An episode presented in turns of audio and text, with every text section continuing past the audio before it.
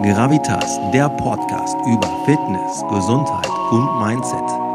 Das Hauptmotto ist, der Körper kann nur dahin gehen, wo der Geist schon war.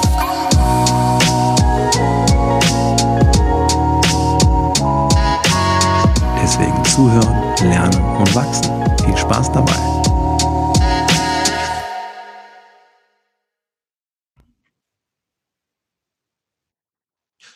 Herzlich willkommen bei Gravitas. Wir haben wieder Sonntag, also ich nehme meistens immer sonntags auf und heute habe ich jemanden, der hatte Sonntag sich Zeit genommen, weil ich das unbedingt wollte, er natürlich auch und das Thema, was wir heute mitbringen, eigentlich haben wir kein Thema, aber der Kontext, der ist ganz interessant. Ähm, warum? Verrate ich nicht. Erstmal die Frage ist, wir sitzen da jetzt an der anderen Leitung.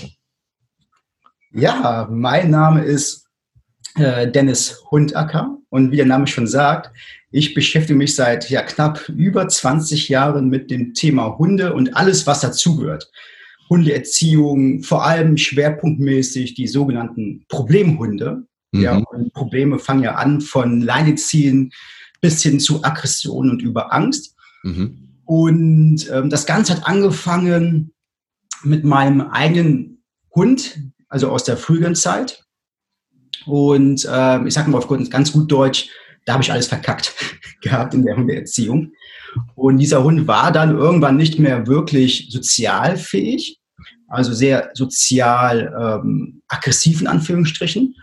Und ähm, da habe ich mir gesagt, so kann es einfach nicht weitergehen. Und da habe ich mir dann professionelle, professionelle Hilfe gesucht und Unterstützung, Begleitung. Und das war so ein Wendepunkt, so ein Aha-Erlebnis. Und diesen Hund haben wir tatsächlich hinbekommen, dass oh. er wieder ähm, ja, sozial stabil war und äh, sich unter Artgenossen artgerecht kommuniziert hatte und ähm, ja, die Probleme waren nicht komplett weg, aber es war möglich, mit diesem Hund wieder rauszugehen und das Leben mit Hund einfach zu genießen, weil es war irgendwann, wie gesagt, nicht mehr tragbar. Mhm. Und so ist das Ganze entstanden. Ähm, seitdem beschäftige ich mich mit diesem Thema und habe zwischendurch mal auch Sportwissenschaften studiert und versuche immer verschiedene Perspektiven auch auf ein bestimmtes Thema ähm, zu suchen und nicht nur so festgefahren, sondern ähm, ja, ich mag es mich einfach fortzubilden und verschiedene Perspektiven einzunehmen. Aber das ist so mein Hintergrund. Ähm, genau, ich bin Hundetrainer. Hundetrainer klingt immer so ein bisschen abgestumpft, finde ich. Mm, es ist weitaus mehr als Hundetraining es ist Menschencoaching. Ich wollte es gerade sagen. Genau. Weil zu, sage ich mal, 80 Prozent coache ich den Menschen ja. und ähm, versuche da auch dann Blockaden ähm, aufzulösen, Gewohnheiten aufzulösen und das Manifestierte, worauf der Hund dann quasi reagiert, ähm, bezüglich des Problemverhaltens, versuchen wir neu zu strukturieren und das neue Verhalten zu manifestieren. Mhm. Genau. Und ähm, ja, das ist meine, das ist meine Historie. Ich finde deine Arbeit total interessant. Wirklich. Ähm, ich meine, ich bin ja jetzt durch Anna, durch meine Liebste, ja. auch zum Hundemenschen geworden. Wir haben vor dem Gespräch mal kurz, oder ich habe dich gefragt, wie, wie sagt man da, Hundehalter, Hundebesitzer. Ähm, dann hast du mir noch mal so ein paar Alternativen halt äh, gegeben. Den Hundemensch fand ich ganz cool tatsächlich. Ja. Also Hundebesitzer, ah, ja, klar, die sind ja vor dem gesetzten Sachgegenstand. Ja, genau. Ja, das ist ein emotional, also emotionaler, äh, weiß ich nicht. Ich bin, ich bin ja auch kein Kinderbesitzer. Ja, ne? ja, ja, ja, ja, deswegen ganz cool. Genau. Aber aufgrund meiner neuen Erfahrung als Hundemensch durfte ich feststellen, dass ich da unheimlich viel lernen darf.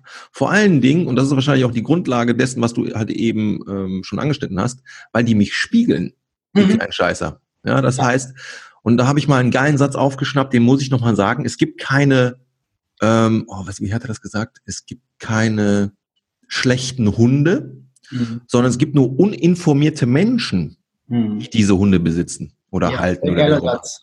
Ähm, und das fand ich halt so krass, weil genau diese Erfahrung habe ich halt eben gemacht, weil wir haben immer so die Erwartung, das erlebe ich ja auch bei den anderen Hundebesitzern, weil der Hund muss spuren und dann wird da halt mit einer, mit einer Hierarchie gearbeitet, wo ich mir denke, der Hund ist so uns doch total überlegen, weil mhm. er hat halt nicht die gesprochene Sprache, die wir haben.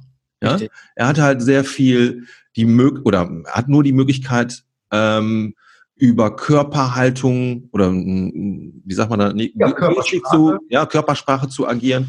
Und er hat halt, er ist an, angewiesen auf mich, wann ich ihm die Freiheiten gebe. Ja, wenn ich ja. nicht rausgehe und er bleibt hier drin, natürlich dreht er am Rad, der Hund. Ne? Mhm. Ähm, und das fand ich halt eben so spannend, dass je nachdem, wie ich mich verhalte, auch ich merke das, wenn ich gestresst bin, reagieren die auch darauf. Mittlerweile haben wir ja zwei. Ne? Ja. Ähm, und deswegen würde ich heute auch diese Folge nutzen, um vielleicht auch mal so ein bisschen die Möglichkeiten mh, hm, zu oder eine Möglichkeit bieten, mal zu verstehen, gerade die Leute, die Hunde besitzen, welche Schätze wir eigentlich zu Hause haben, welche mhm. Lehrer wir haben, weil die halt eben nur emotional oder am meisten emotional arbeiten können mhm. ja, mit uns. Wir mit dem gesprochenen Wort, wir sind ganz schnell mal im, im Ratio gefangen, im, im logischen Gehirn, aber damit kommen wir oftmals im Alltag nicht weiter, habe ich selber schon erlebt. Ja, ja. ja. Ähm, und halt insofern Bewegung auch nochmal. Wenn du auch Sportwissenschaften ja. studiert hast, dann lass uns da auch mal ein bisschen eintauchen, weil ich ja. muss sagen, vieles, vor allen Dingen so in, in Biomechanik oder Gymnastics und so, das gucke ich mir von den beiden an. Ja, ja. Ja, das ist total crazy. Auch Gelenkstellung und wie die das mit der Wirbelsäule machen. Ich finde es total faszinierend. Einmal muss ich spoilern, dass unsere Hunde sich besser strecken können als ich. Ja, also ich bin ein Zweibeiner, ich bin für den aufrechten Gang gemacht, aber wenn die beiden ja. sich morgen strecken, dann liegen die da lineal. Ja, es ist ja, auch faszinierend, wenn man auf das Thema Bewegung jetzt mal hinschaut, ja. wie Hunde untereinander, wenn es wirklich Spielen ist, da gibt es natürlich auch feine Differenzen, ob es wirklich auch Spielen ist. Ja. Und nicht alles ist Spielen, wie, was wie Spielen aussieht. Aber wenn sie tatsächlich spielen, ist das äh, überhaupt nicht definiert. Es gibt so viele unterschiedliche Bewegungsformen innerhalb des Spielens. Und da denke da denk ich mir auch manchmal, was sind das für Bewegungen? Also so mhm. krass, ne? ob das, also Spielen hat, hat Jagd, hat Jagdelemente drin, hat Rollenelemente in Form von der eine ist oben, der eine ist unten. Mhm. Äh, ich sag nur so ein kleines Wrestling ist dabei, ja, ähm, sogar über leichtes, leichtes Anführungsstrichen Beißen, also Beißhemmung wird darüber gelernt. Es sind unterschiedliche Elemente im Spiel heraus und ähm, wo man sich super viel abschauen kann auch immer. Ne? Und mhm. ich sag immer meinen mein Hundemenschen, einfach mal den Hund mal zu beobachten Exakt. und daraus, daraus lernen, weil auf das Thema, was du gerade sagtest, mh, mm, wir versuchen zu schnell alles theoretisch zu verstehen und ja. zu schnell und da kommen wir auch für mich die Frage, was bedeutet überhaupt Hundeerziehung? So wie es gerade gesagt hast. Ne? Oftmals ist es so hierarchisch. Der Hund muss das und das und das und das können. So, erstmal muss der Hund gar nichts können. Ne? Der lebt bei uns in einem sozialen Gefüge, der muss sich, der sollte sich anpassen. Und das hat der Hunde seit über jetzt zigtausend von Jahren geschafft, sich anzupassen. Ist ein sehr anpassungsfähiges Tier. Und ähm, ich kenne kein Tier, was so sozial und so emotional sich an den Menschen gebunden hat wie der Hund letztendlich. Mhm. Ne? Und meines Erachtens ist Hundeerziehung weitaus mehr als, sage ich mal, in Anführungsstrichen stumpfes Konditionieren von Hörzeichen was definitiv dazugehört, um den Hund durchs Leben zu lenken. Mhm. Aber es geht halt weitaus mehr. Ne? Es, ist, es ist eine sehr, sehr tiefe und innige Beziehung und manchmal auch für Nicht-Hundemenschen nicht zu verstehen. Mhm. Und ähm, genau, also Hundeerziehung ist aus meiner Sicht weitaus mehr als, als wie gesagt, reines Konditionieren von Hörzeichen. Ja, ja, das, das Zweite, was du auch gesagt hast, fand ich halt auch gut. Ne? Gewisse Dinge brauchen wir halt, um die Hunde durchs Leben zu führen. Was ich zum Beispiel bei Mana direkt von Anfang an gemacht habe. Ähm, da hatte ich wahrscheinlich auch mehr Glück als Verstand, dass sie es auch direkt mitgemacht hat. Sie kann auf Bleib sofort reagieren. Das heißt, wenn ich an der Straße, an, an der Straße stehe, an der Straße stehe, Manuelle, an der Straße stehe, äh, und ich habe sie nicht alleine, also bei uns in der Altstadt, du weißt ja, wo ich da wohne, dann setzt sie sich erstmal hin, bevor sie über die Straße geht. Sie wartet immer auf mein Kommando. Ne? Sowas sind halt eben sichere, ähm, oder das bringt halt eben Sicherheit auch für das Tier, dass es nicht einfach losrennt über die Straße und dann zack kommt das Auto. Ne? Ähm, genau. Ich ja, Entschuldigung, ja. ich mache mir ja total Gedanken darüber, warum funktioniert, natürlich kommt es immer auf Rasse an, äh, genetische Dispositionen, Erfahrungswerte, was der Hund auch gemacht hat. Aber warum schaffen es manche auch innerhalb der Gruppe Hundemenschen, super, manche super souverän und manche haben etliche Probleme. Mhm. So, und, und oftmals ist es so, was mir auffällt, sind Menschen, die, die stimmig im Alltag sind, die fein sind, die, die souverän sind, sicher sind, nicht hochgradig emotional, sondern ruhig sind und gelassen sind. Da haben es die Hunde einfacher.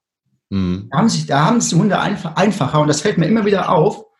Und ähm, so ein krasses Beispiel, ich kann es jetzt nicht pauschalisieren, aber wenn wir uns mal so schauen, auch in der Altstadt, wenn wir mal schauen, so ähm, Heimatlose beziehungsweise Obdachlose. Und wenn man sich mal die Hunde mal anschaut und wenn man da mal guckt, wie gesagt, man kann es nicht pauschalisieren, aber mir fällt oft auf, dass diese Hunde unfassbar gelassen sind. Die sind mhm. souverän, äh, die folgen dem, dem Herrchen, ja, ohne irgendwelche ähm, Spirenzchen zu machen. Und ähm, da würde ich gerne mal eine Doku drüber machen, warum das so ist bei wow. vielen. Ne? Wow. Und ähm, ich glaube, wie gesagt, Stimmungsübertragen, ne? auch da wieder die Brücke zu dem, was du gesagt hattest, was können wir von unseren Hunden lernen?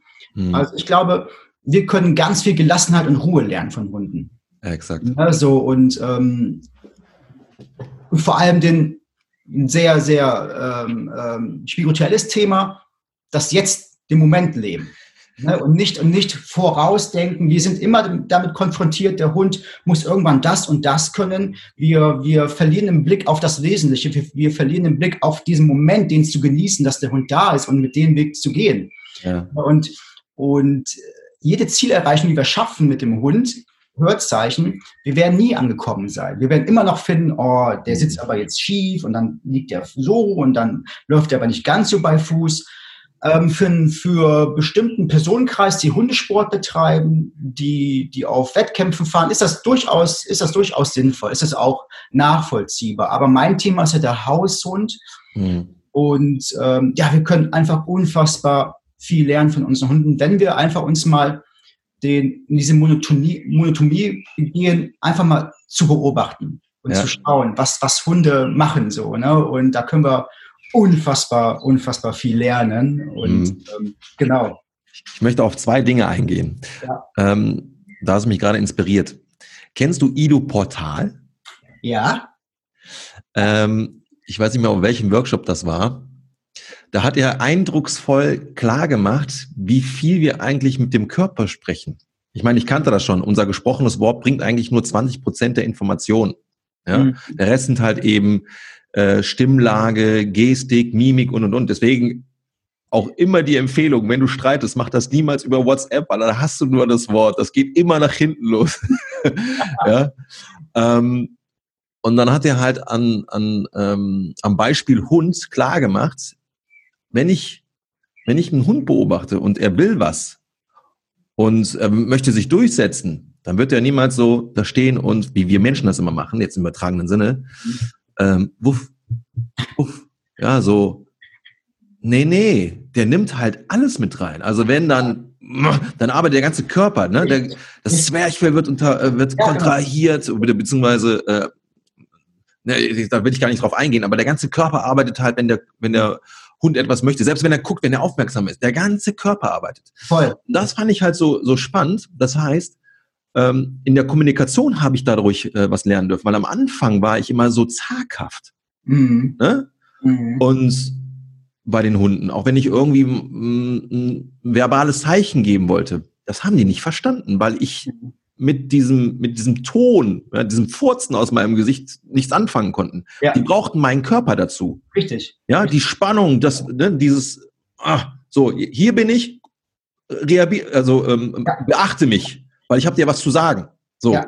Und das fand ich so beeindruckend, dass, ja, dass ein Movement Coach, ja, ja, einer der besten, den ich kenne, mit so einem Satz mir geholfen hat, mit meinem Hunden ja. viel besser zu kommunizieren. Ja. Also wenn ich jetzt irgendwas sage, auch vor allen Dingen draußen, ich bin mit dem Körper dabei.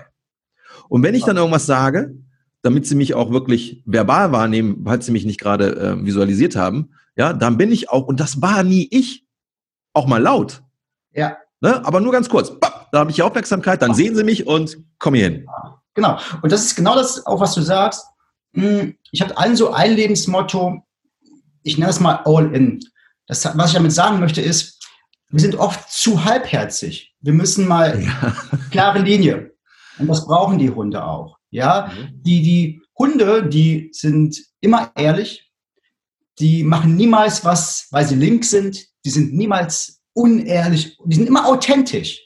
Ja, da mhm. gibt es kein, da gibt's kein, kein ähm, ähm, Verschauspielern, sage ich mal. Ja, wobei Hunde können auch extrem ähm, ambivalent sein und auch extrem natürlich durch Erfahrungen lernen, wie sie äh. an eine bestimmte Sache rankommen, ja, wie sie sich verhalten müssen. Ne? Das auf jeden Fall.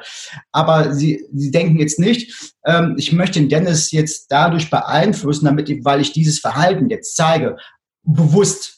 Ja, also da ist nie, das, die sind immer total klar in ihrer Körpersprache und ähm, ich gebe dir recht, Körpersprache ist, sage ich mal, die Priorität.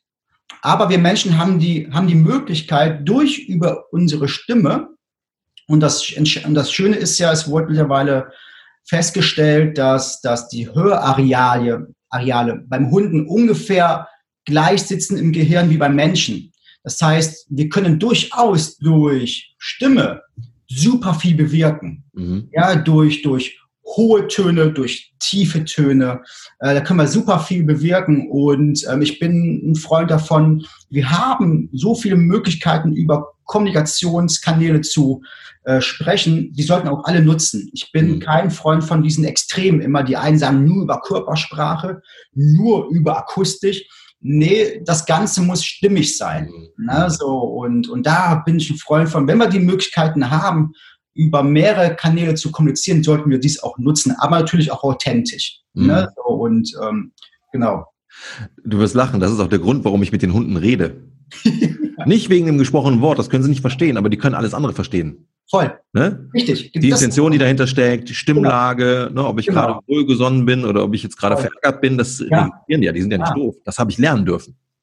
Super. Ja, von den Hunden. Ja. Und was ganz Intimes, ähm, wenn es ab und an mal ankommt, wie in jeder guten Beziehung, ne, dass Frau und ich uns mal in die Wolle kriegen, ja, gerade Mana, Mana ist ja aus, äh, ist der Hund nach Nela, ist jetzt unser zweiter Hund, die Mana, ne? Die ist jetzt zwölf, wird jetzt zwölf Monate. Die kennt mich ja dann so nicht. Dann ist ja. die ganz schnell hinter Anna. Weil die denkt sich, und ich, ich adressiere nicht den Hund, das ist ja ganz klar. Ich gucke den mhm. Hund nicht an und und und. Aber sie denkt sich wahrscheinlich in dem Moment, irgendwas stimmt hier nicht, ich gehe mal weg. Ja. Das genau. ist total faszinierend. Das ist mir am Anfang gar nicht aufgefallen. Das sagte dann Anna irgendwann so zu mir. Ja. Ist eigentlich gerade was mit dem Hund passiert? So, oh fuck. okay, mal runtergefahren. Ja, dann völlig unsicher guckt sie mich dann an, so von wegen, ey, alles, alles in Ordnung bei dir? Mhm. Komm her. Wir meinen das nicht so. Ist ja. wahrscheinlich bei, bei Menschenkindern nicht anders. Ne? Ja, also Hunde kennen uns unfassbar. Ne? Wir stehen morgens auf, die wissen sofort, wie wir drauf sind. Mhm. Die wissen sofort, wir haben einen schlechten Tag gehabt, wir kommen nach Hause, Hunde wissen sofort, ob was los ist. Da gibt's ja dieses, äh, dieses Paradebeispiel, was ich immer höre, ja, Dennis, der Hund weiß ganz genau, was er getan hat. Man kommt nach Hause, ähm, Junghund hat alles zerstört, Sofa kaputt und das alles und jetzt bin ich so. Und der Hund schaut mich so auch noch so mit so einem schlechten Gewissenblick an und jetzt sind wir der Meinung, der Hund weiß ganz genau, was, was er getan hat. Das weiß er natürlich nicht. Also Hunde haben in dem Sinne kein schlechtes Gewissen. Die wissen nur, beziehungsweise die scannen uns von der ersten Sekunde und wissen, mal kommst du so rein, und mal kommst du so rein. Mal bist du freudig, mal bist du etwas schlecht gelaunt und dann kommt das zufällig, dass der Hund was kaputt gemacht hat. Zufällig parallel dazu ist man schlecht gelaunt und jetzt guckt der Hund so. Mm. Ja, und jetzt denken wir, er weiß genau, was er getan hat. Mm. Es gibt verschiedene Studien drüber, wo sich Menschen ganz normal verhalten haben und die Hunde unterschiedlichste Sachen gemacht haben. Und ähm, die konnten all, da haben Hunde äh, was mal geklaut, vom Essen was genommen. Ja, die haben so Schüsseln aufgestellt, die Hunde alleine gelassen, Kissen alle mit den Hund äh, paar Kissen alleine gelassen und da haben tatsächlich dann manche Hunde was kaputt gemacht und man kam aber völlig neutral rein. Da war kein Hund, der mehr so schlechtes Gewissen, mhm. einen schlechten Gewissenblick hatte. Ne, so, also wir, das ist, wir, wie gesagt, das ist so unfassbar, wie sie uns scannen und ähm, mhm ja, die spiegeln uns, ne? Stimmungsübertragung. Das ist, das ist der heftigste Lerneffekt, den ich hatte, dieser Spiegel. Menschen ja. können uns ja auch spiegeln, aber Hunde sind halt auch einfach viel krasser. Jetzt gerade bei dem Podcast, das soll ich mal kurz erwähnen, hatte ich überlegt, ob ich die Hunde vielleicht nicht mal kurz aus dem Wohnzimmer äh, sperre, weil die ja rumgetollt haben wie noch was. Hast du ja mitgekriegt. Ja, genau. Dann habe ich immer überlegt, wenn ich das mache, dann sind die erstmal überfordert mit der Situation. Dann sind die in der Deal alleine, weil Anna ist auch oben am Arbeiten. Dann fangen die an zu jaulen. Ja. Und ich mir gedacht, nee, will ich auch nicht. Dann hast du mitgekriegt, was habe ich gemacht? Ich habe mir meinen Leitwolf beigerufen, habe gesagt, komm, setz dich mal hin, mach mal Platz. Ja, war ich aggressiv oder sowas dergleichen? Nein, gar nicht. Nö, ne, gar nicht. Total dann liegt, ist ja auch, hat sich abgelegt und jetzt sind die beiden tatsächlich, ich weiß gar nicht, wo die jetzt liegen, ja, liegen jetzt nebeneinander und sind am Pennen. Genau, aber auch nur, weil ich auch entschieden habe, nee, jetzt machst du mal nicht den Agro-Move ja, und sperr die aus, weil sie würden es eh nicht verstehen, sondern ich versuche mal nochmal den anderen Weg, ich bin ganz entspannt, cool, hast nicht gesehen und sofort haben sie es angenommen. Ja. Und das erlebe ich halt immer und immer und immer wieder. Mhm. Manchmal entgleite ich mir auch und merke erst anhand der, an, anhand der Hunde, ah, okay, die ist gerade komplett äh, überdreht, hm, vielleicht gucke ich mal kurz nach mir. Mhm. Ähm, eine zweite Sache wollte ich noch gesagt haben. Äh, weil du sagtest, der Hund kennt nur den Moment im Hier und Jetzt. Das ist ja einer der größten Probleme von uns, Zweibeinern. Wir sind ja. ja, weil wir das halt eben können, wir können sehr lange und viel in der Vergangenheit rumwalten und äh, wir machen uns auch leider oft Sorgen um die Zukunft. Und ja. bei den Hunden merke ich halt, wenn die halt gerade Bock haben, irgendwie zu spielen oder die müssen jetzt raus oder haben Hunger, dann ist das jetzt, dann ist, wollen die das jetzt. Und ich merke dann halt gerade, wenn ich in meinem Arbeitsmodus bin, also gerade hier, also die ganzen Online-Geschichten, die ich im Hintergrund aufbaue, ich neige dazu, durchzuarbeiten. Mhm. Vergesse mich komplett. Und das sind dann so auch meine, andere brauchen eine App dafür. Mhm. ja, das sind dann meine Wächter, die dann sagen, Digga, ja. move your ass. ja? Und das finde ich auch total geil. Oder manchmal ja. braucht Mana so ein bisschen ähm, so die, äh, die Aufmerksamkeit von mir, noch nicht mal von den anderen beiden. Und dann will sie spielen, aber dann nur mit mir. Und dann finde ich das so geil, mal zu sagen, okay, ich lasse den Rechner mal kurz stehen und dann gehe ich mal auf den Boden runter und genieß mal diesen Moment mit diesem Hund. Das muss ich auch erst mal lernen, weil der Hund davor, das ging mir immer auf den, auf den, auf den Keks. Ah, oh, nee, jetzt nicht, jetzt nicht. Mhm. Ne? Und nee, Genau mhm. jetzt. Und das kannst du auf alles übertragen. Ist ja egal, ob es dann dein Lebenspartner ist, dein Kind, deine Freunde.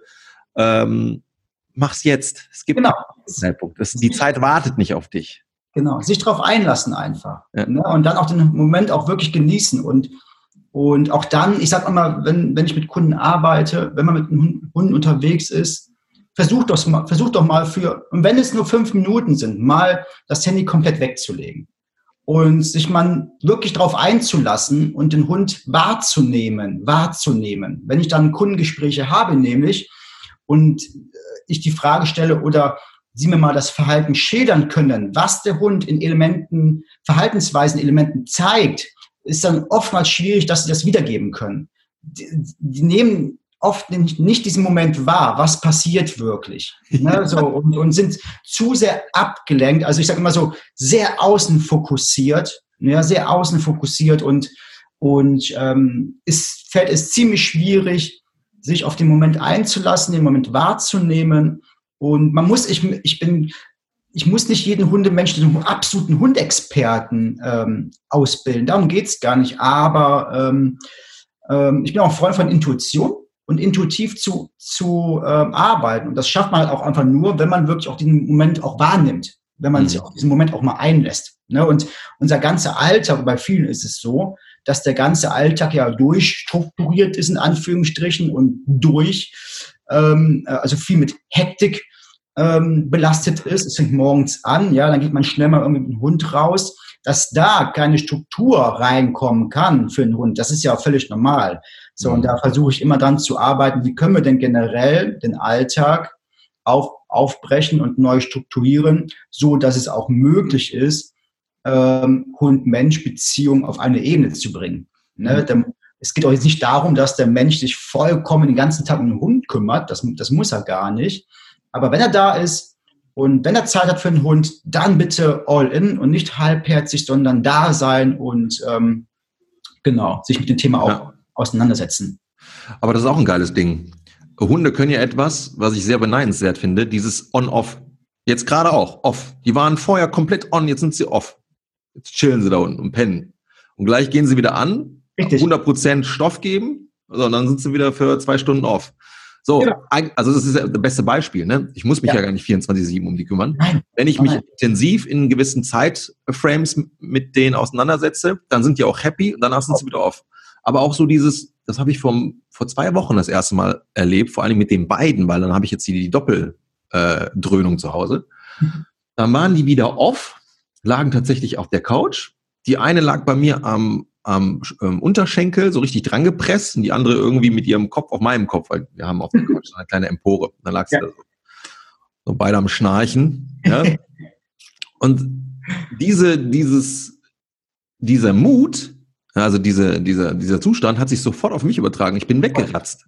Ich schlafe normalerweise nicht ja. nachmittags. Ich habe da viel zu viel in meiner Birne. Ich bin so ein, so ein Rastloser. Ja. Nicht cool, arbeite ich dran. Aber da haben die beiden es geschafft, nur durch ihre Anwesenheit und durch ihren Zustand, mich sofort auszuknipsen. Das fand ich so krank.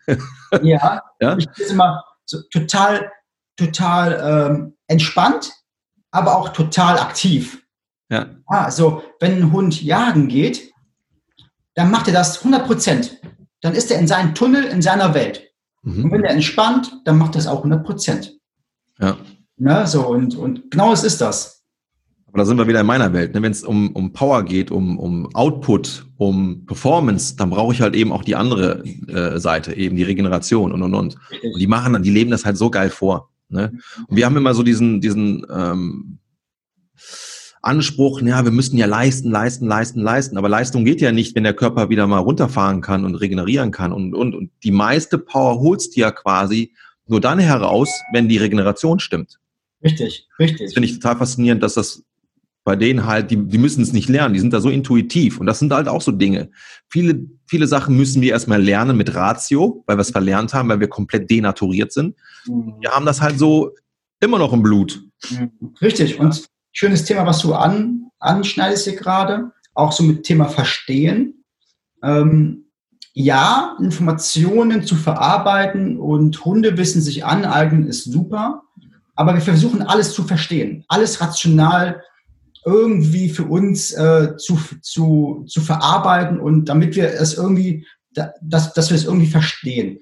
Und wir verlieren so, das ist ja das Thema, wir verlieren so ein bisschen die, die Möglichkeit oder die, die äh, Fähigkeit, intuitiv zu handeln. Mhm. Ja, so, und, und auch da geht es darum, ähm, ich habe mal so einen schönen Satz, Satz gehört von, von Coach, Verstehen bekommt immer nur den Trostpreis. Yes, yes, kenne ich. Und ähm, ich kann da mitgehen, das ist, da bin ich d'accord. Ja, ähm, weil es geht nicht darum, sich jetzt der absolute Hundexperte zu werden, sondern den Moment wahrzunehmen. Das, in, im Tun liegt die Freude. Wir müssen das, was dieses Tun hin. Ich habe ja nichts dagegen, wenn äh, Menschen mit ihren Hunden arbeiten und Hörzeichen und wenn der Hund so toll mitmacht. Das ist ja wunderbar. Da habe ich überhaupt nichts gegen. Ja.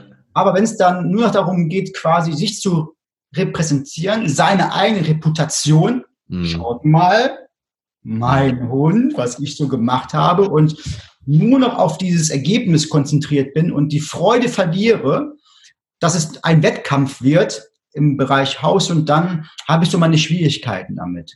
Kann also, ich verstehen. Wir müssen, wir müssen schauen, dass das in der Freude, ähm, ja, im, im, Tun, nicht in der ja. Freude, im Tun die Freude ist. Und das überträgt sich ja auch sofort. Ne? Du hast ja eben das Thema gesagt mit dem, mit dem, nee, hast, du hast nicht Fokus gesagt, ähm, aber du hast das. Außenfokus, genau. Ja, zum Beispiel mit dem Handy, das habe ich nämlich auch erlebt, tatsächlich. Und davon bin ich jetzt ganz weit weg. Mhm. Äh, ab und zu mal mache ich das noch, je nachdem, welcher, was gerade noch ansteht, ob ich irgendwas erwarte oder so. Ähm, ich bin am Anfang immer mit Handy gegangen. Und das war noch bei Naylor, also bei der ersten Hündin. So, und dann hat die ab und zu mal halt Blödsinn gegessen. Ja, irgendwelche Essensreste oder, oder, oder. Dann habe ich mich darüber geärgert. Mhm. Aber warum soll ich mich darüber ärgern, wenn ich nicht aufgepasst habe, weil ich von meinem blöden Handy abgelenkt war? Hätte ich das Handy nicht in der Hand gehabt, hätte ich ja gesehen, was der Hund macht. Und dann hätte ich den Hund auch abwenden können und sagen, nein, mach das nicht. Dann hätte der Hund kein Problem gehabt und ich hätte mich auch nicht geärgert. Das heißt, das Problem war 100% ich. Nicht der Hund, der vielleicht aus meinem Dafürhalten nicht toll reagiert hat, weil er wieder irgendeinen Bullshit gegessen hat. Das weiß das Tier ja nicht. Ne? Richtig. Ne? So, und das fand ich halt so faszinierend, dass ich das dass mir das immer bewusster geworden ist, dass mein Fokus darüber entscheidet, was, ähm, wie sich das Tier fühlen darf und wie mein Gefühlszustand sein darf. Richtig, ja. ja. Weil wenn ich den Fokus verliere, das Tier macht irgendwas, womit ich nicht d'accord bin, ärgere ich mich. Das Tier ist total irritiert. Was will der jetzt von mir? Weil das versteht es nicht zwingend. Ja. Ja. Und das, da sind wir wieder. Sei bei dem Moment, sei bei dem Tier, sei bei dem, genau. und dann übertrag's wieder auf alles. Es geht ja nicht um den Hund an sich, genau. sondern es geht um das Leben. Genau. Wie, will, wie möchte man denn, wenn man selber total abgelenkt ist, wie soll man denn dann vom Hund verlangen, jetzt sei, jetzt sei mal bitte innen fokussiert auf mich? Ja. Das funktioniert ja funktioniert nicht. nicht. Absolut das, das nicht. nicht. Ich, ich muss da sein, ich muss dabei sein. Ja, ich muss nicht, wie gesagt, jetzt, jetzt überspitzt gesagt, die ganze Zeit meinen Hund beobachten. Aber ich muss im Moment dabei sein, es zu genießen ne, und nicht zu sehr abgelenkt ist. Und wenn ich von Außenfokus und Innenfokus spreche, heißt es jetzt nicht, dass ich meinen Hund kontrollieren muss die ganze Zeit.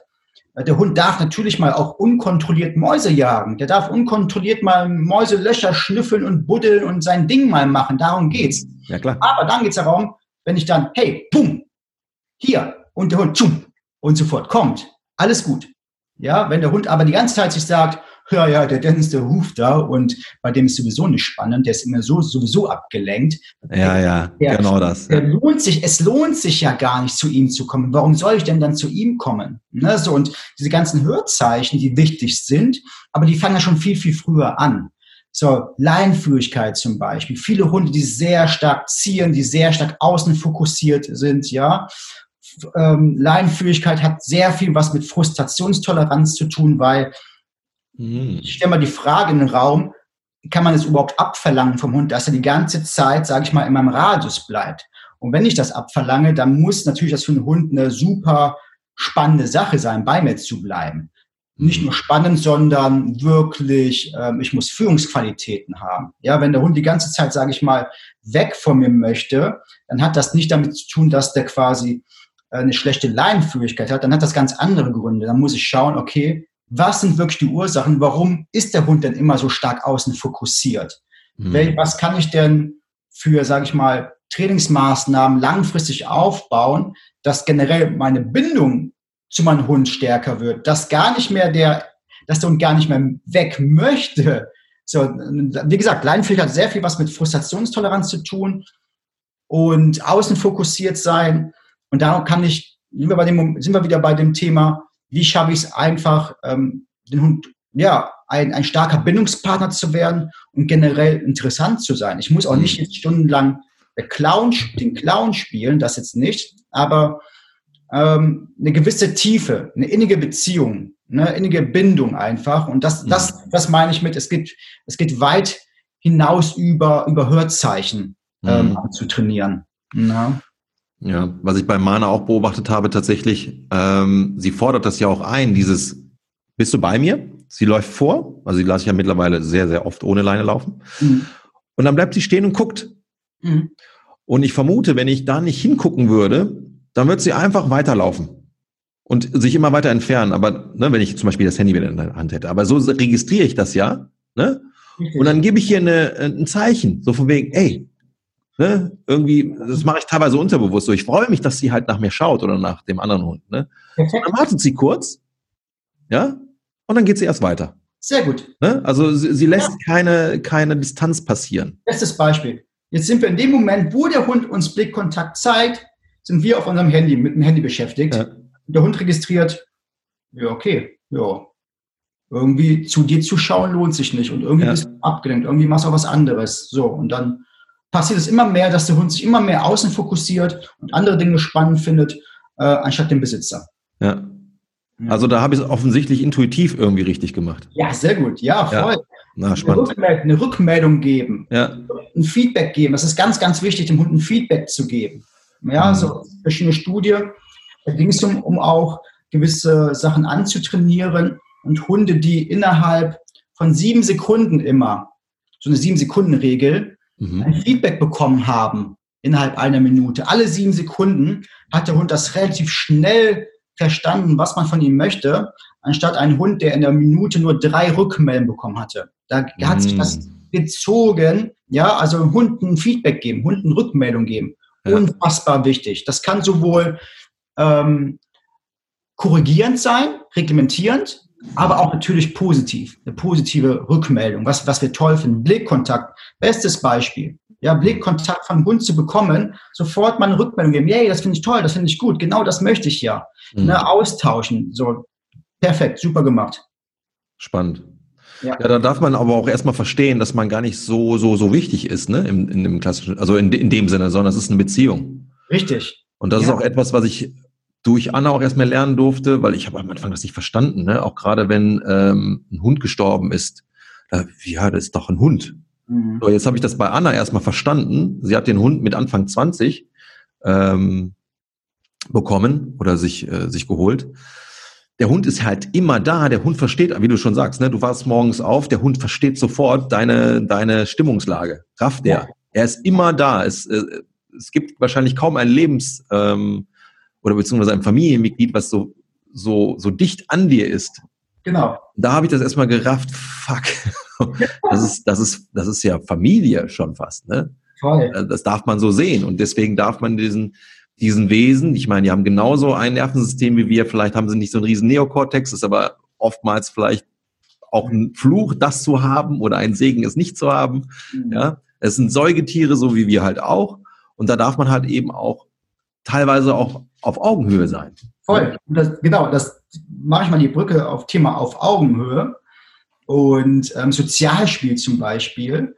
Ähm, ich bin ja kein Freund von diesem ständigen Ballwerfen oder Stöckchenwerfen, was mal ausnahmsweise zwischendurch mal durch, durchaus mal machen kann, aber ich bin da kein genereller Freund von. Gut zu wissen. Weil ähm, ähm, es immer so ein bisschen weg von mir ist. Mhm. Ja, so man wirft, man wirft das, den Gegenstand immer weg von mir und ähm, es gibt bestimmte Hunderassen auch, die dazu neigen, auch wirklich so Balljunkies, hast du bestimmt schon mal gehört, Balljunkies zu werden.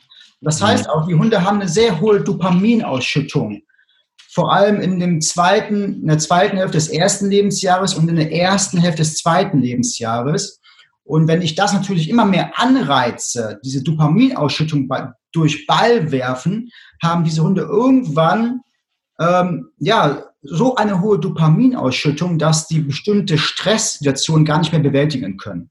Das, ah. sind dann diese, das sind dann diese Hunde, die auch wirklich dann stundenlang vor dem Schrank stehen, ja, und einen Ball haben wollen oder dich die ganze Zeit auffordern wollen oder auch Hunde, die sich in Bälle festbeißen, ja, die auch nicht mehr loslassen. So deshalb, wie gesagt, bin ich da nicht so ein Freund von, wenn man es kontrolliert macht ähm, und sage ich mal durch ein Apportspiel macht oder ein Suchspiel, bin ich bin ich damit fein. Aber einfach so wegzuwerfen, wir wollen wir wollen alle Hunde, die nicht jagen. Wir wollen alle Hunde, die gelassen sind, aber machen das im Spiel heraus oft mal genau das Gegenteil. Ne, und lassen den Hund so werfen, werfen. Es kommt immer natürlich auch individuell darauf an, wie ist der Hund gestrickt.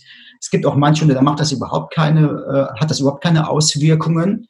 Ich will jetzt nicht sagen, dass jetzt jeder, der zuhört, nicht mehr mit dem Hund Ball spielen darf. Das ist nicht. Aber ein gewisses Risiko besteht. Ja, so und weil der Hund immer auf Bewegungen reagiert. So, und dieser Ball, wenn der dann generalisiert wird, dann reagiert der Hund nicht nur auf Ball, sondern auf alles, was sich bewegt dann. So, dann haben wir natürlich eventuell ein Problem, ne, wenn der mm. Hund dann nicht nur den Ball hinterherjagt, sondern alles, was rund ist irgendwie und was sich bewegt, glaube ich mal hinterher. Ja. Also Hunde brauchen eine emotionale Kontrolle. Wir müssen immer eher schauen, dass wir die Schwächen stärken. Und die meisten Hunde, die werden so zu Ferraris gezüchtet, in Anführungsstrichen. Bewegung, Bewegung, Bewegung, Bewegung. Wir mm. brauchen gelassene Hunde, emotionale, kontrollierte mm. die auf Bewegung mal nicht reagieren. Ja, spannend. Ja, ja und deshalb Sozialspiel, wie, wie spiele ich? Man kann auch jetzt, was ich mal gemacht habe mit, äh, mit dem Devil, einen äh, früheren Trainingshund, und mit dem habe ich dann mal versucht, jetzt kommen wir zu dem Thema, seine Bewegungsmuster nachzuahmen und auf Augenhöhe wirklich zu sein. Mhm. Mal auf allen Vieren zu laufen und sich zu bewegen. Ne? Und wie nimmt er es an? Und er war sowas von begeistert und hatte auf einmal Vollkörpertiefstellung. Ich habe das versucht ja. zu simulieren, mich zu rollen, mich zu drehen. Wir haben so ein bisschen gekämpft und sowas alles. Also es war faszinierend, ja. da die Bewegungsformen auch ähm, nachzuahmen. Und ich sage dir eins, ein unfassbares geiles Fitnessprogramm. Ne? Ja, ja, klar, natürlich. Ich meine, in dem Moment, wo wir da auch mal unseren, unseren äh, Bewegungsspektrum einfach mal verlassen und mal auf sowas uns einlassen, ja, da können wir nur abernten. Voll, voll. Und Rollen ist sowieso geil. Ja, also sehr gesund. Okay. Ähm, Wolltest du noch weiter ausführen? Nee, mach. Das wollte ich mal kurz dazwischen grätschen. Ja. Ähm, weil du das mit dem Ball sagtest, das ist, das war mir gar nicht so bewusst. Das ist, äh, damit hast du mich schon mal, mal wieder bereichert. Ja. Ich kenne nicht so einen Hund, tatsächlich. Okay. Ja, das ist ein Malinois und der ist, der penetriert dich, das kannst du dir nicht vorstellen. Der will Ball spielen und dann rastet dieser Hund aus. Ne, also der macht nichts, aber der fängt dann an zu quieken und macht doch und dann stupst er dich an und dann sitzt der da mhm. minutenlang mhm. und will dich auffordern zum Spielen. Aber dann ist dieser Hund ja komplett, wenn man jetzt von dem ausgeht, was du eben beschrieben hast, ja, ich will es nicht sagen, aber versaut. Unwissentlich versaut. Ja. ja also er jagt nicht, das ist schon mal ganz gut, aber äh, ist ja auch kein Zustand so. Nee, es ist ja auch für einen Hund auch sehr viel Stress. Ja, klar, wenn du dann halt eben nicht spielst. Genau, ne, so und den da runterzufahren, das, das, das ist eine Herausforderung dann. Ne, mhm. Ne, aber das ist genau das Beispiel, was du jetzt sagst. Und so viele Hunde kenne ich dann, äh, die dann, die dann ähm, nicht mehr von diesem, ich sag mal, Trip runterkommen. Ne, mhm. Ne, so, und da wird es wieder schwierig gegenzusteuern. Und da sage ich eher, also es gibt bestimmte Hunderassen, genau solch eine Hunderasse wäre das, wo, wenn mich jemand fragen würde, Dennis, in diesem, in dieser, in diesem Zeitraum soll ich mit Ball spielen, ja oder nein? Und wenn der eine eindeutige Antwort haben wollen würde, würde ich nein sagen, würde ich es mhm. nicht machen. Später vielleicht ja, langsam heranführen. Ja, mhm. ich habe, wie gesagt, kein Problem, wenn auch als Belohnungsform mal ein Ball fliegt, aber kontrolliert und, mhm. und spezifisch und nicht aus andauernd, andauernd, andauernd, ja. Der Hund holt den Ball, kommt wieder und was ich natürlich dann persönlich mh, hm, überhaupt kein Freund von bin. Also wenn man mal mit einem Ball spielt, dann bitte auch selber den Ball aufheben, damit er wenigstens noch an, nach uns riecht, ja, der Ball. Weil wenn wir jetzt diesen Wurfarm nehmen ja. ganz, ganz bequem machen, ja. gar nicht mehr beugen, ja, nehmen den Ball auf mit dem Wurfarm und werfen ihn an 30 Meter, damit der Hund Hauptsache laufen kann. Ja. Im ersten äh, Blick toll aus, aber letztendlich ich, ich gehe ja gar nicht. Ich, mich könnte man auch auswechseln. Da könnte eine Ballschleudermaschine stehen. Der ja. braucht mich doch nicht, damit der Ball fliegt. Ja, so deshalb, wenn man mit dem Ball spielt, schon mit einem Hund, dann bitte den Ball selber aufheben, damit der Ball irgendwie und damit das Spiel irgendwie noch mit mir zu tun hat. Rate mal, womit der Ball geworfen wird in diesem Fall. mit, dieser, mit, mit, dieser Schleuder da. Oh mein Gott. Und das ist so faszinierend, aber das ist leider, und das ist so repräsentativ für die Menschheit. Ich behaupte mal, dass die wenigsten wirklich Böses im Sinn haben. Ja, ja. egal ob es sich, äh, ob es jetzt um einen selber geht oder um, um andere Menschen. Wir wollen ja eigentlich immer nur was Gutes. Ja. Aber oftmals, und da sehe ich auch bei dem Thema Bewegung und Ernährung und Lifestyle, machen wir Dinge, die komplett destruktiv sind und uns kaputt machen, aber wir sind im Glauben, Richtig. das ist doch was Gutes. Genau. Wie jetzt in diesem Fall. Ja. Thema Schuhe bei mir. Ja. Oh, das, das prügle ich den Leuten schon teilweise in die Birne rein. Die müssen keine Barfußschuhe tragen, aber weg von Zehenkäfig, von dieser Zehensprengung und von äh, Fersensprengung. Ja, das, damit machst du dich kaputt. Aber die Leute kaufen sich die, die schönsten Sneakers und und und ja, mit der steifsten Sohle. Die Mädels haben dann teilweise noch da schön nicht, äh, schön äh, die, die Hacken da hinten drin, ne? also die, die Sprengung. Mhm. Aber damit machst du dich auf Dauer. Ist ja in Ordnung, wenn du das mal für den Nachmittag trägst, ne? Aber auf Dauer, wenn du es ein Leben lang machst, kaputt. Mhm. Und es gibt unzählige von diesem Beispiel.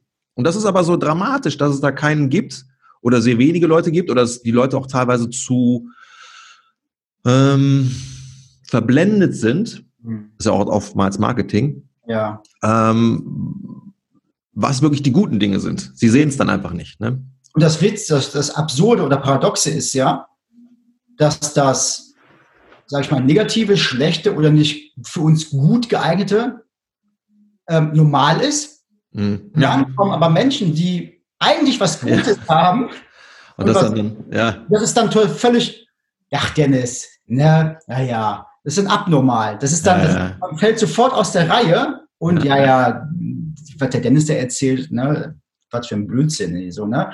Weil es völlig, weil es aus der Norm auf einmal nicht, es passt nicht mehr in die Norm herein. Ja. Das ist ein super spannendes Thema, Manuel. Da, glaube ich, kann man stundenweise drüber philosophieren und sprechen, ähm, wie wir mittlerweile so manipuliert werden und was für, was, was für geeignet was man für geeignet hält und was gut ist und was nicht gut ist. Und wenn man dann, ähm, sage ich mal, Sachen dagegen spricht, dann wird man sofort als unnormal oder, oder als ja, äh, exotisch, ja, wenn diplomatisch ja, haben möchtest. Ja. Gutes Beispiel hier mit, mit Barfuß. Hm, ich muss zugeben, ich habe nicht komplett nur Barfußschuhe, aber ich laufe Muss man ja auch gar nicht. vor allem im Sommer sehr, sehr gerne barfuß. Und ich habe das mal gemacht, eine Zeit lang. Ich hatte sehr extreme Knieschmerzen in der Kniekehle.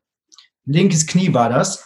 Und alles versucht. Da bin ich zum Arzt gegangen, irgendwie so eine Stromtherapie auch bekommen, Strom durchgeschossen. Das hat alles nicht wirklich was gebracht. Und dann war ich in einer Fortbildung für Barfußlaufen. Und seitdem hat sich mein Gang komplett geändert. Seitdem hat sich auch mein Laufen geändert. Und ähm, ich bin kein kompletter Experte da drin, aber es gab einen Sommer dann, da bin ich auch tatsächlich auch auf Asphalt mal barfuß gelaufen. Mhm. Also ich, ist geil, ne? Ich liebe das. Du holst dir erstmal, klar, irgendwie so ein bisschen ein paar Blasen, was gehört dazu dann? Also wirklich gelaufen, also nicht gegangen, gelaufen. Ja, ja, ja. Jetzt haben natürlich alle komisch geguckt, aber meine Knieschmerzen waren weg. Ja meine Knieschmerzen waren weg. So, du hast natürlich nicht mehr diese hohe Belastung auf die Fußferse, sondern ja. auf die Fußballen, ein ganz anderes Gefühl von Abfedern, ja. Und so würdest du ja, und ich habe, wenn ich mal Kunden habe, die sich damit befassen wollen, teste doch nur mal auf einer Wiese über 50 Meter, lauf mal, nicht gehen, lauf mal barfuß.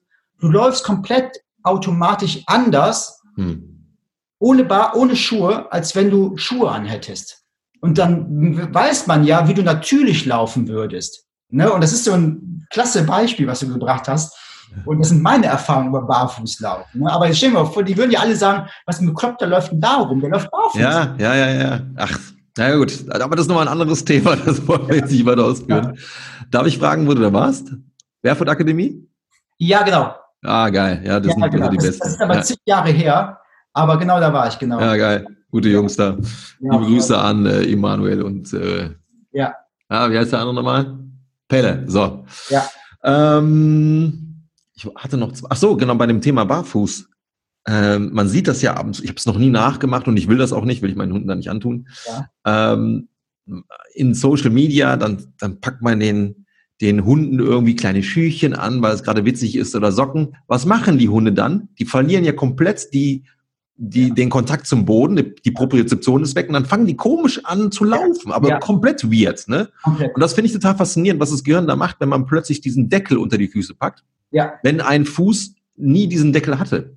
Und wir Menschen kriegen den Deckel ja von, vor, von vornherein und für uns ist es normal, also mit Deckel meine ich Sohle. Ja. Und wenn wir dann mal wieder auf blanker Sohle laufen müssen, dann werden wir erstmal schief angeguckt und, hä, wie, was soll ich machen? Ja, du bist doch nicht mit Nikes geboren worden. Ja, sorry, du bist mit nackten Füßen geboren worden. Also, ne? Das ja. heißt ja nicht so, dass jetzt Schuhe kein, kein, keine Berechtigung haben. Im Gegenteil. Dann darf es aber eher schon eben eine, eine, eine Schutzfunktion sein gegen Glas und was weiß ich. Ne? Ja. Aber das finde ich halt so faszinierend, was dann halt eben zu sehen ist bei solchen Tierchen. Ja, ist ja auch nicht nur ähm, die, die äh, sag ich mal, Schuhe für Hunde, ich habe mal einen gewissen, das eine, man muss ein bisschen, glaube ich, differenzieren, gebe ich dir vollkommen recht, ne, was passiert mit der Gefühlswelt auch, das Tasten, das ist natürlich super erschwert und du siehst ganz, ganz komische Bewegungsabfolgen auf einmal vom Hund. Aber ich sag mal, wenn, wenn das zum Beispiel Suchhunde sind oder irgendwas, ähm, Trümmer, ja, die bestimmte Belastungen ausgesetzt sind, wo es auch gefährlich ist, da ist es ja, sag mal, wie du, auch schon sagst, eine äh, Funktionalität dabei. Ne? Dann sind die aber auch drauf trainiert. Genau, ne? genau, genau. Ne? Und ähm, sehe ich, sehe ich genauso wie du, auf jeden Fall. Ja. Vielleicht noch eine Sache, weil die finde ich total faszinierend. Mein Thema ist ja momentan ah, viel. Genau, tu noch aufs Geschirr, war ich noch. Ja, das wäre die zweite Frage gewesen. Geschirr oder Halsband? Genau, Geschirr. Und wel, ähm, welches, welche Art? Das ist, das ist ja mittlerweile ein Glaubenskrieg zwischen Halsband und Geschirr. Was nehme ich da? Und die ja, einen ist das so? Die einen, bitte? Ist das so? Ja. Gibt es ja. einen Glaubenskrieg? Die einen sagen, auf jeden Fall nur Halsband, auf jeden Fall nur Geschirr. Also ich kann es gar nicht so pauschalisieren. Ich habe Hunde, die mit Geschirr wunderbar laufen. Ich habe Hunde, die mit Geschirr katastrophal laufen. Mhm. Ähm, ich habe Hunde auch mit Halsband, wo beides auch stattfindet. Was mir bei den letzten Monaten aufgefallen ist, und darauf wollte ich mal hinaus, dass ich vor allem Hunde mit Geschirr sehe, die, wenn die das anbekommen ähm, haben, dass die abnormale Verhaltensweisen zeigen. Ich glaube auch, dass da im Bereich der Rückenpartie auch mit, mit, mit, vielleicht kannst du mir da weiterhelfen, mit, mit Sensoren, Nervenzellen. Ich glaube, dass da was, ich sag mal, gestört wird, weil die zeigen so solche komischen Verhaltensweisen im Kreis laufen, ängstliches Verhalten, verstecken sich nur noch, wollen nicht mehr weiterlaufen. Ähm, vor allem auch körpersprachlich, wenn man darauf mal eingeht, verdeckt das Geschirr ja auch bestimmte Rückenpartien. Das heißt, der Hund ah, kann, sich nicht, kann nicht mehr, ja, okay. er kann sich nicht mehr komplett so zeigen, wie er gerne möchte. Zum Beispiel, wenn man, wenn man, wenn er mal die ähm, Rückenhaare hochfahren möchte, diesen Kamm machen möchte, mm. ja, dann kann man das nicht mehr eindeutig feststellen. Andere Hunde können das nicht mehr so deutlich, deutlich sehen. Deshalb auf deine Frage, ähm, ich empfehle immer, wenn es um ähm, den alltagstauglichen Hund geht, der im Alltag geführt werden soll, empfehle ich Halsband. Und wenn der Hund aber durchaus mal ziehen soll oder darf oder bestimmte Sachen machen soll, ja, dann sage ich ja, durchaus Geschirr. Sehr spannend. Ähm, du wirst lachen. Wir hatten, wir waren immer nur auf Halsband unterwegs und man sieht das ja, ne? die, die Geschirre, sagt man das so? Die Geschirrs? Ja, ja, Geschirr, ja. ja die, die äh, werden ja immer beliebter und ich habe mir halt auch gedacht, na, vielleicht ist es angenehmer für den Hund. Ähm, deswegen haben wir da auch, sind wir auch umgestiegen. Die Mana mag das nicht so. Mhm. Sie kann damit laufen, aber sie mag das nicht so. Und hier die neue, die hat damit gar kein Problem. Ja. Ne, also die setzt sich auch hin und dann lässt sie sich das anziehen. Aber die Mana, ich sehe das halt jedes Mal, wenn ich ihr das überstülpen möchte, will der Kopf weg. Beim Halsband gar kein Thema. Mhm. Ähm, jetzt haben wir da nur solche, sagen wir mal, Tangas. Ja? Mhm. Da ist jetzt nicht irgendwie mit so einem Polsterpad. Aber was mir tatsächlich aufgefallen ist, jetzt, wo du sagst, war mir aber gar nicht so bewusst, dass äh, die Kleine, die ist halt noch, die darf noch sozialisiert werden. Mhm. Die stellt ab und zu mal noch ihr Kamm hoch. Mhm. Das ist zu Teilen noch möglich, zu Teilen nicht mehr, da wo das Geschirr mhm. sitzt. Ne? Mhm.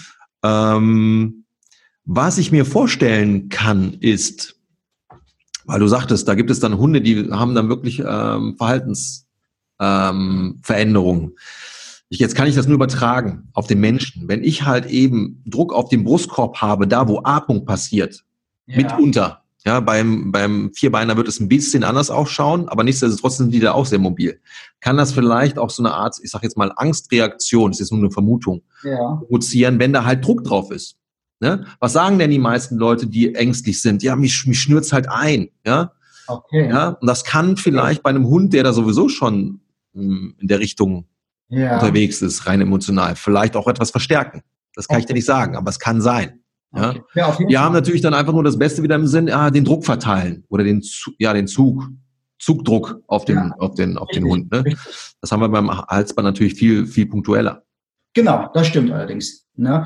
Also das wäre mal, das wäre mal tatsächlich mal spannend zu wissen, ob es da, da Verknüpfungen gibt, ob es da mhm. ähm, Zusammenhänge gibt ähm, ob, ob Geschirr auch in dem Bereich wirklich so ein, sag mal, wie du sagst, so ein Angstgefühl auslösen kann. Ja. Ja also, aber wie gesagt, es gibt solche und solche Hunde und ähm, ich sage nicht, er muss mit Halsband laufen. Es gibt viele Hunde, die toll laufen mit Geschirr. Ne? Ja. So, und ähm, ja, also deshalb bin ich da jetzt nicht in die eine, eine Richtung komplett ähm, sondern, sondern lasst da auch viel, viel Freiraum und das muss dann auch individuell wieder entschieden werden. Mhm. Ja, genau. Trotzdem spannend, weil ich sehe das ja bei den Menschen. Ich habe zum Beispiel einen Patienten, der hat eine Frozen Shoulder, der ist halt, äh, also sehr unbeweglich im Schulterkomplex. Ja. Ähm, und der ist halt so ein Business-Typ, der trägt halt die heftigsten italienischen Anzüge. Da kannst du dich halt null drin bewegen. Ja. ja. Und äh, der ist jetzt schon ein bisschen, bisschen älter, also was heißt ja. älter? Mitte 50 würde ich sagen. Ne? Ja. Aber wenn du das halt eben 30 Jahre lang gemacht hast, so ein Anzug, so ein, ich meine, du wirst ja komplett limitiert in deiner Bewegung. Voll. Arm hoch ist er nicht. Ja, sieht zwar geil aus, du wirst dann ja, halt ja. da, äh, das ist schon fast ein Freeze, ja, gerade vom Schulterbereich, ja. Deswegen ja. mündet das vielleicht unter, unter Umständen auch in so einer Frozen Shoulder. Warum soll das bei Tierchen nicht anders sein? Zum Glück brauchen die jetzt keinen Anzug, aber da habe ich auch schon das eine oder andere gesehen, wo ich mir gedacht habe, bah, ne? aber da ich halt eben weiß, was gewisse Dinge mit den Menschen machen, Mhm. Ähm, kann ich mir das eben vorstellen, dass es eben halt bei Vierbeinern nicht anders ist. Vor allen Dingen, weil sie besser fühlen können als wir. Ne? Also was ich nicht empfehle, ist, wenn, wenn Leute auf mich zukommen, Dennis, der Hund zieht zu sehr, soll man lieber ein Geschirr nehmen.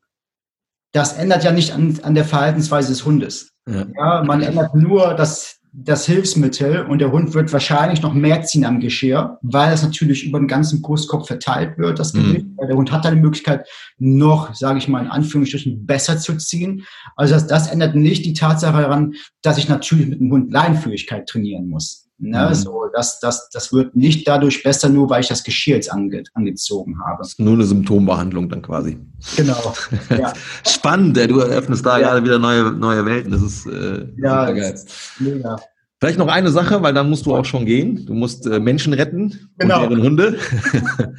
ähm, vielleicht nur zum Anteasern. Ich, je nachdem, ich denke, wir sollten noch mal eine zweite Session machen. Sehr gerne. Ähm, ich habe ja eben schon angedeutet, mein Thema ist derzeit Atmung mit Atmung korreliert tatsächlich auch die Struktur des Kopfes und des Kiefers, weil ich hatte auch schon drei kieferorthopädische Behandlungen hinter mir. Jetzt darf ich feststellen, fuck, das hat was mit der, mit der Atmung zu tun. Ich bin notorischer Mundatmer. Das hat was mit der Zungenposition zu tun. Und das hat was damit zu tun, was wir Menschen so essen. Ja, ich bin so ein Pasta-Gott eigentlich immer gewesen. Ja, also alles so weiche, weiche, weiche Kost. So, und jetzt habe ich bei Mana halt gesehen, weil die von Anfang an ihre Stofftiere zerfetzen konnte, durfte und Stöcke und so. Ich meine, die hat ja Reißzähne. Das Wort sagt ja schon was. Ja, mhm. die wollen ja eigentlich die Beute in Stücke reißen, damit sie halt das verschlingen mhm. können. Ne? Ähm, und die Tatsache, dass sie das halt permanent machen darf, natürlich nicht mit Beute, sondern halt eben äh, mit Ersatzmaterial, mhm. die hat einen Nacken, das ist mhm. unglaublich. Und wenn sie halt auf ihrem Pöppes sitzt und dann halt da schaut, eine heroische Haltung ohne Ende und die hat halt diesen, diesen geilen Nacken. Ich liebe ihren Nacken. Das ist ein goldener Retriever, aber die hat mehr Nacken als Kopf. Ja. Aber ich behaupte mal, dass das für ihre Gesundheit enorm wichtig ist, dass sie diesen Reiz hat, über die Reißzähne auf den Nacken. Weil die hat eine Kopfbeweglichkeit, das ist unglaublich. Und das ist jetzt etwas, was ich übertrage auf mich. Ja. Mitunter natürlich inspiriert durch meine Quellmedien, die ich da ja. habe, aber auch von diesem, von diesem kleinen Monster hier zu Hause. Ja. Ja, ja. Total faszinierend. Bin ich voll bei dir. Ähm, wenn man mal das, die Jagdfrequenz äh, äh, oder die Sequenzen auseinanderteilt, sind das ja sieben Stück. Und äh, mit die letzte ist ja dann auch wirklich das Reißen, also das Töten der Beute. Ja. So, und wie reißen und wie töten Hunde ihre Beute? Die schütteln natürlich auch ihre Beute. Und dadurch mhm. brauchen die natürlich extreme ja. Nackenmuskulatur. Ja, ja. ja, und das geht beim Haus so ein bisschen verloren ja, so dieses, dieses Schütteln. Man kann es natürlich auch ein bisschen, sag ich mal, durch, durch ein Plus-Minus-Plus-Management als Spiel. Ja. Also ich gebe meinem Hund was, verlange es aber auch wieder zurück, gebe ihm das wieder, aber da so ein bisschen kontrolliertes Spielen auch durchmachen, das, ja. um das bisschen wieder zu stärken. Ne? Das kann man durchaus machen. Und ähm, dann sind wir auch wieder beim Thema, deshalb Halsband. So schlimm ist Halsband auch nicht. Ne? Also ich, ich kenne keine Studie jetzt wirklich, wo wo nachweislich bewiesen worden ist, dass Halsband schädlich für Hunde ist, pauschalisiert. Ja. Natürlich, wenn der Hund, sage ich mal, stundenlang mit dem Halsband zieht, dass es auf den Kehlkopf geht und dass es auch im Nackenbereich und dass das Disbalancen, dass dadurch Disbalance entstehen kann, da bin ich dabei. Ja, aber da sind wir nicht beim Thema Geschirr oder Halsband, weil ich glaube auch, wenn der Hund stundenlang am Geschirr rechts oder links zieht, ja und so enorm ja, ja, eine Seite driftet, glaube ich auch, dass dadurch auch muskuläre Disbalancen entstehen können. Glaube glaub ich auch. Das ist auch schick. Also ne, mit beiden, mit beiden ähm, harmonisch umgehen, dann, dann ist man da auf der sicheren Seite. Ja. Aber die Nackenmuskulatur, das ist beeindruckend. Ich, ich finde das total beeindruckend. Ja. Vor allem, wenn du einmal bedenkst, okay, eine der fragilsten Stellen des Körpers ist halt eben Torso zum Kopf. Halswirbelsäule. Ne? Und wenn ich das halt so sehe, was sie da so macht, das Schütteln macht sie halt auch im Spiel. Aber ja. richtig gewaltig, also richtig schön auch zu sehen. Ne? Wir Menschen würden sofort ein Schleudertrauma kriegen. Wobei, du wirst lachen, ich spiele ja auch mit ihr. Ich gehe auch mal ganz gerne mit ihr runter auf allen Vieren und ich mache das nach. Es mhm. fühlt sich mittlerweile so gut an. Am Anfang hatte ich so gedacht, so, hä? Mhm. Also, mhm. mir ist ja eh egal, was die anderen sagen, aber ist das jetzt wirklich gut? Aber es fühlt sich einfach nur gut an. Genau. Vielleicht da zum Abschluss nochmal, kleiner Hinweis, ein kleiner Tipp, wenn ich ihm geben darf in der Hundeerziehung. Deshalb sage ich immer, bitte nicht den Hund im Nacken schütteln, wenn er was gemacht hat, weil das ist eine Sequenz aus dem Jagdverhalten und der Hund möchte seine Beute damit töten. Und dann Überlegung, was müsste der Hund eigentlich von uns gerade denken, wenn wir ihn im Nacken schütteln? Ah, okay, auch spannend, ja. Ja, weil, ne, ich hatte mal einen Fall, ähm, da wurde der Hund, Hund halt im Nacken geschüttelt und der Hund hat zugebissen. So, da sage ich, da hat der Hund aber auch mein, sein Recht drauf, weil ja. der muss ja gerade denken, der wird halt auch gerade getötet, ja. Ja, wenn der im Nacken geschüttelt wird. So, und deshalb bitte nicht im Nacken schütteln und ähm, ja, als kleiner Hinweis. Ja, also nicht, dass ich das getan hätte. Ne? Nein, nein, nein, nein, nein, nein, nein, nein. Aber gut, das sind, das sind so, das meine ich halt. Da sind wir wieder bei dem, an, äh, bei dem Satz von, vom Anfang. Es gibt keine schlechten Hunde, sondern nur uninformierte Menschen. Richtig. Und jetzt bringst du dir gerade Informationen, die können ja tatsächlich ähm, alles verändern, die be komplette Beziehung verändern und ja. damit ja auch äh, die Interaktion. Richtig. Ne? Genau. Von, ja, von beiden Seiten. Ja, Dennis, ey, mega geil. Vielen Dank. Sehr gerne. Äh, ich freue mich, wenn du uns, äh, wenn wir uns wieder in der Altstadt sehen. ja, genau. Ja. Ja. Und äh, lass uns ja. in Kontakt bleiben. Ja, Spaß gemacht. Vielen lieben Dank für die Erfahrung und äh, dass ich hier sein durfte. Ja, nicht dafür. Dir noch ganz, ganz viel Erfolg bei dem, was du machst. Dankeschön. Haust rein. Ciao.